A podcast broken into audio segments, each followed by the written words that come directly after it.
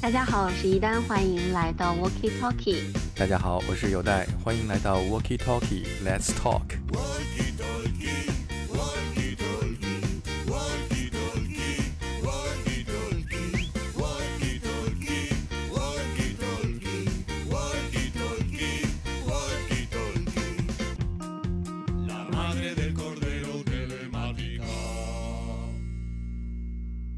知道大家今天会不会觉得我的声音跟平常听起来感觉不太一样呢？嗯，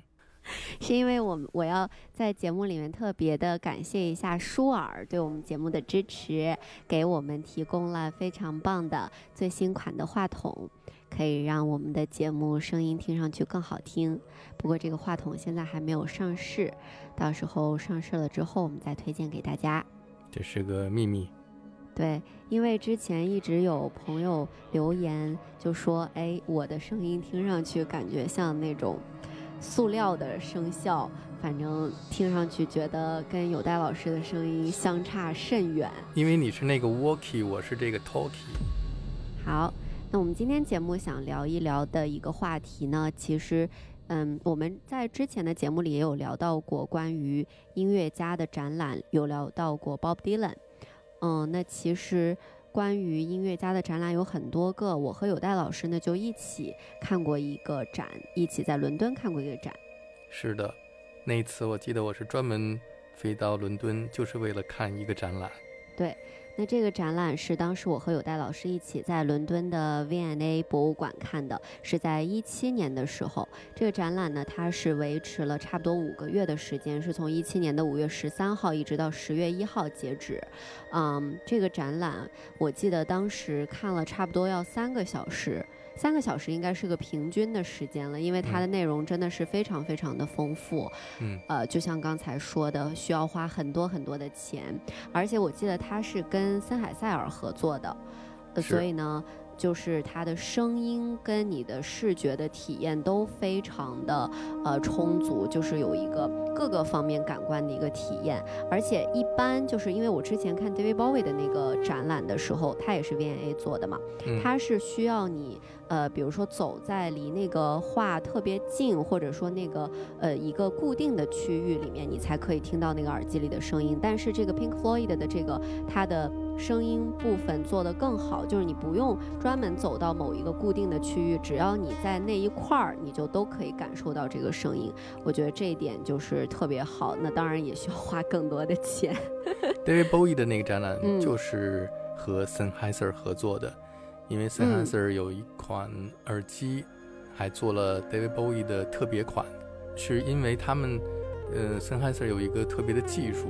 当年我去柏林看这个展览之后，还专门飞到杜塞尔多夫森海塞尔的总部去采访了工程师，专门做这一套设备的。David Bowie 的那个展是要比 Pink Floyd 的这个展要更早一些嘛，所以应该技术它又得到了再次的提升。我记得当时我们进入到那个。呃，展览之前，他好像给我们发了一个呃，类似于一个像蓝牙播放器一样的这样的东西，呃，配合着这个耳机一起去感受到这个解说，还有这个音乐各个方面的体验。其实这个展览，我在看这个展之前，我没有有代老师那么了解 Pink Floyd 的，就是我知道。他们的一些音乐，但是我没有非常深入的了解。但是我觉得这个展特别特别厉害的一点就是，我在看完了之后，我变得超级喜欢 Pink Floyd，然后我很想去了解他们更多。而且其实当时在展览的最后，哦，我其实还哭了，就是。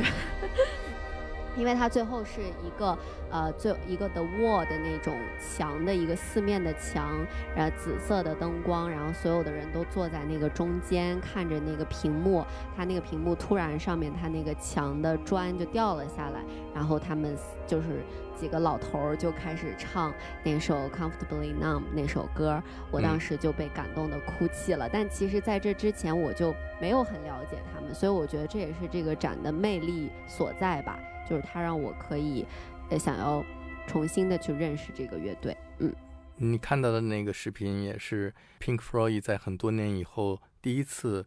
嗯，原始的人员复合乐队的贝斯手和主唱 Roger Waters 在录制完 Final Cut 那张专辑之后就离开乐队了，所以他一直跟乐队的其他的成员的关系非常紧张。嗯，那是在一次慈善的演唱会上，他们第一次在一起演唱，也是让很多 Pink Floyd 的乐迷非常激动。是。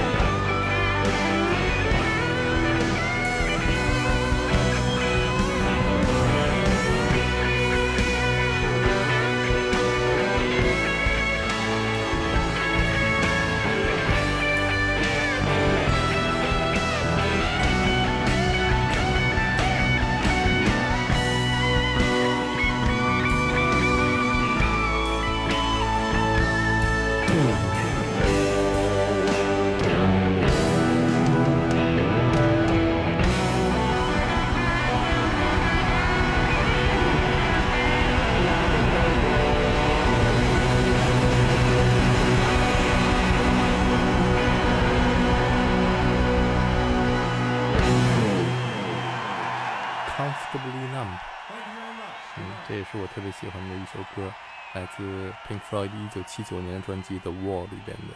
这首歌曲特别的地方就是，它是由乐队的两个最重要的成员，贝斯手和歌手 Roger Waters 和吉他手还有歌手 Dave Gilmour 两个人合唱的，就是唱不同的段落。你可以听到 Dave Gilmour 的声音就是非常沉稳，就像是母亲和大地一样。Roger Waters 声音非常的尖锐和有张力，也表现得像像一个逃跑的孩子一样。那再来说说这个展览，其实 Pink Floyd 在我的印象当中，他们是，就如果让我来形容的话，我会觉得他们是摇滚乐当中的优等生。嗯，因为我我觉得他们的音乐，呃，歌词的内容都非常具有哲学思考和社会批判的特点。嗯，在他们的音乐里，你能感受到他们对，比如说资本主义社会、社会主义社会的那种思考，然后还有一些讽刺，还有对，比如说英国当时的那种，呃，工业时代的一些矛盾的反应。比如说，就像他们的那个那个小猪，他们最有名的小猪，就是受到了呃乔治奥威尔的《动物农庄》的影响。Pink Floyd 合作的封面设计呢，是一个叫做 Hypnosis 的一个设计团队工作室，一个工作室。这个工作室的是两个人，一个是 Stone Ferguson，还有一个呢就是 Aubrey Powell，他的外号叫 Paul，特别可爱的一个老头。Stone Ferguson 呢去世了前几年，所以现在只剩 Paul 一个人。他完成了整个这个展览，用了很多的心血。Hello, I'm Aubrey Powell. I have a company called Hypnosis, and I'm the creative director for Pink Floyd. And I design most of their album covers. And I'm here in China, talking to my good friend, and it's wonderful to be here. 过一段时间会把我跟 Paul 的这个采访录音做出来。其实我跟 Paul 在北京见面和做那一次采访已经过去 好几年了，但是一直没有把这个节目给做出来，是因为这个采访特别丰富，也也特别精彩。我要把他的讲话和我的翻译，再把 Pink Floyd 的音乐完成一个完整的节目的话，需要我花费很多的时间和精力，所以一直也就放在那儿没动。那是在我们在伦敦去看那个展览之前。我记得，因为当时看完这个展之后，我们还跟就是。Paul 对吧？对，呃，跟他聊天，然后他还有说，就是这个猪当时还引起了非常多的这种社会的争议啊，包括好像是不是还有警察要抓他们，还是怎么回事？就说这个是飞机没法起飞了。嗯，刚才你提到的这一段呢，是他在和我做的采访里面也聊了这个故事。这个故事很有意思哈，当然，在整个的这个 Pink Floyd 展览里边，它是按照时间的顺序，每一张唱片哪个年代，呃，是一个 section，所以到了 Animal 这个 section 的时候呢，是有一个记录，有一有一个屏幕上放一段纪录片，讲了这个故事，而且呢，我还认识 Pink Floyd 的第一任经纪人，叫 Peter，他以前也给我讲过一个这样的故事。但是还是 Paul 给我讲的最为精彩，就是他们当年要拍摄那个经典的 Animals 的唱片的封面，就是在这个伦敦的发电站，有四根烟筒的那个 Power Station。对对对对，巴特西。我记得我当年第一次去伦敦的时候，最想去的两个地方，第一个就是 Abbey Road 打卡，另外一个就是这个 Power Station，去看一看这个。我我最喜欢的唱片的封面是什么样的？真实的，但是没有小猪。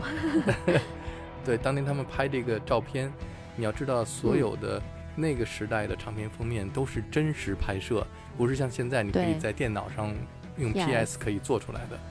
就比方说，最为经典的那一张 Pink Floyd 的专辑封面，有很多床的在在海滩上，那是他们真的在海滩上摆了一千张床去拍摄的。嗯。他们有很多这种 crazy 的 idea，然后说拍这个 Power Station 的这个封面的时候呢，他们用了一只巨大的 giant 充气的粉珠，嗯，他把这个粉珠用两根绳子捆在这个两根烟囱的中间，但是呢，嗯，当时在嗯拍这个呃封面照片的时候，突然有一根绳子断了，嗯，因为这个猪啊，就是被风一吹以后，它飘起来，然后就把这个绳子给崩断了，然后猪就嗯飞起来了，猪就真的在嗯天上飞起来。但是因为那个地方离呃 Heathrow 机场特别近，然后当时的机场的控控制台就发现说有一个不明飞行物在天上飞，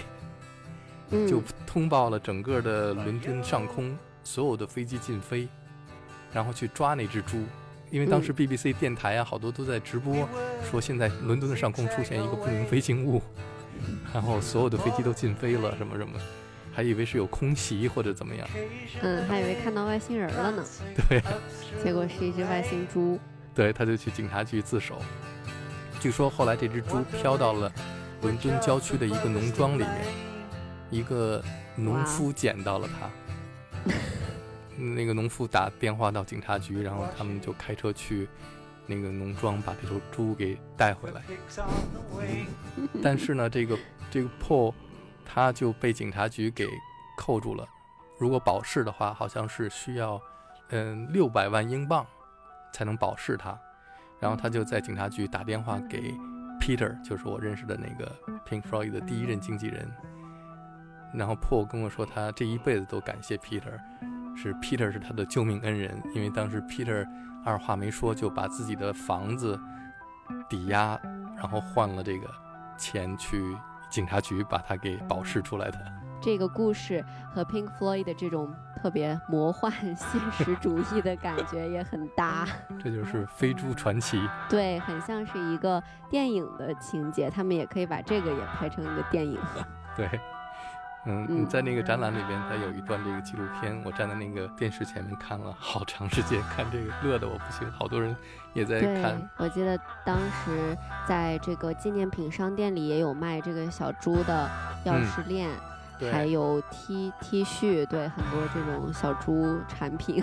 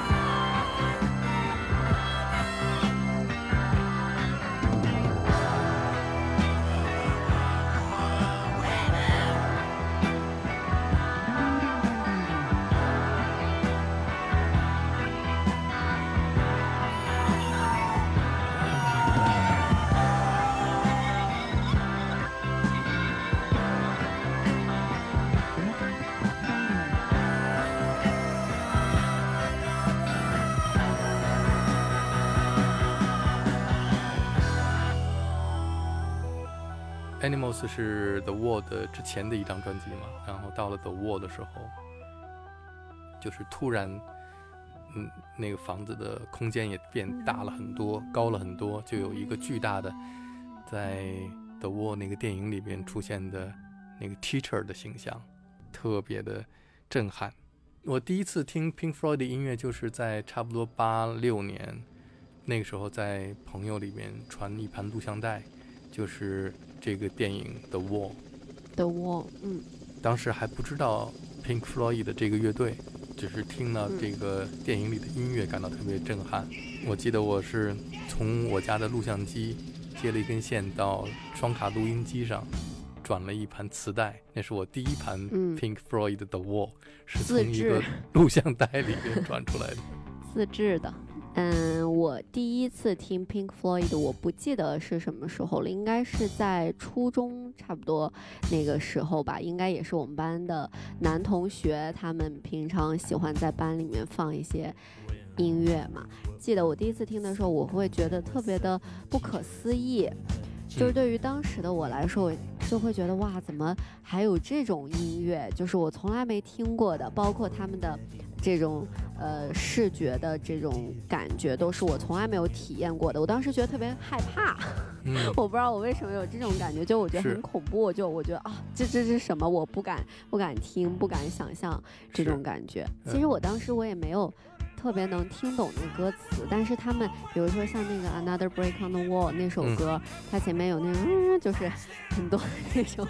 我也不知道是什么的声音，就会让我觉得啊这是什么，好可怕，好可怕。就虽然我可能没有办法理解那个歌词，但是整个那个音乐的氛围就把我拉进了一个特别神奇的世界。包括在看这个展览的时候，我也有同样的感受。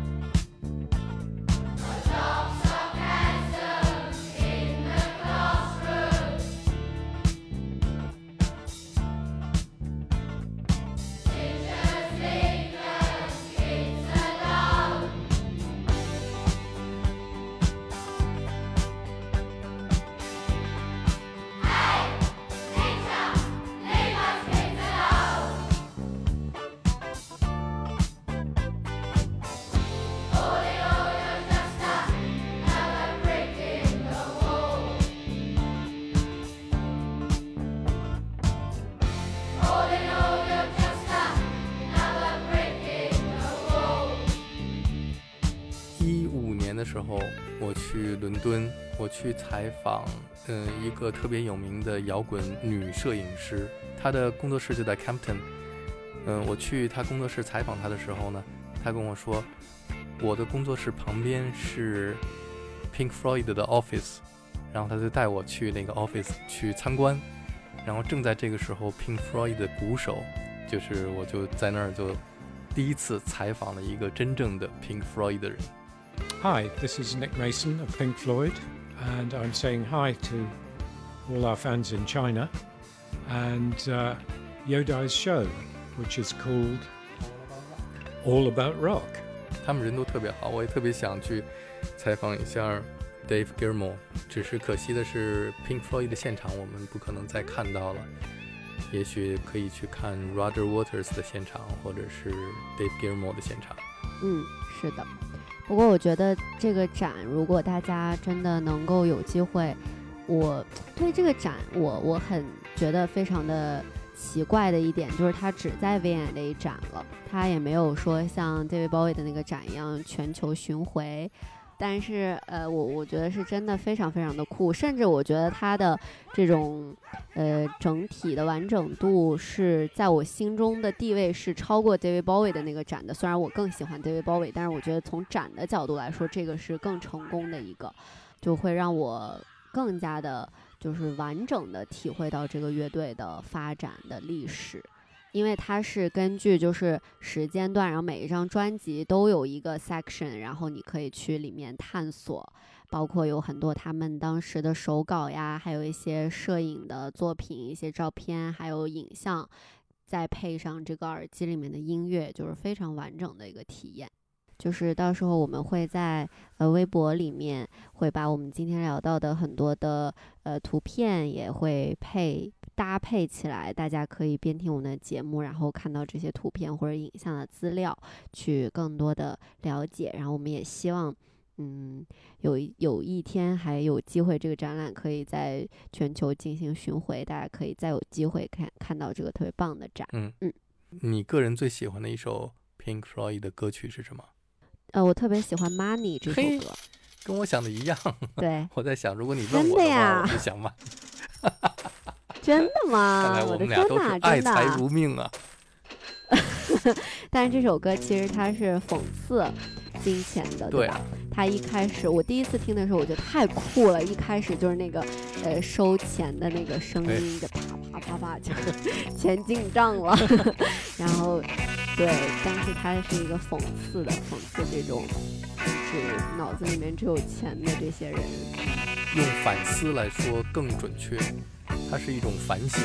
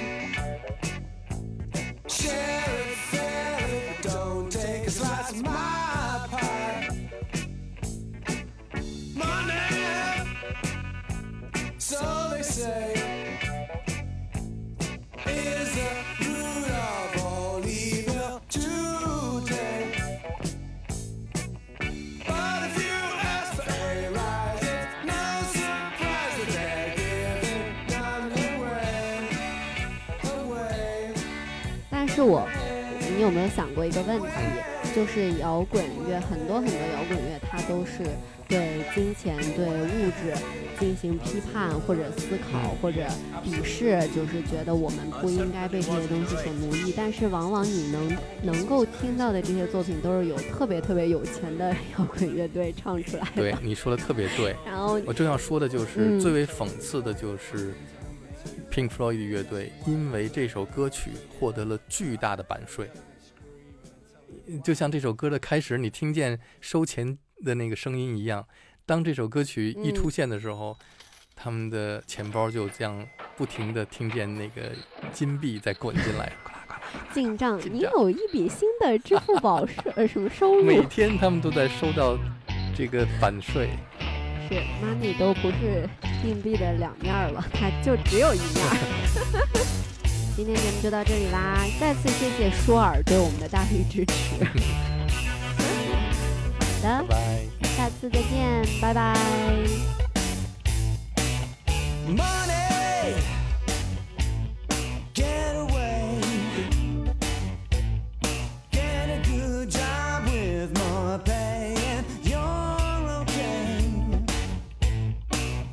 My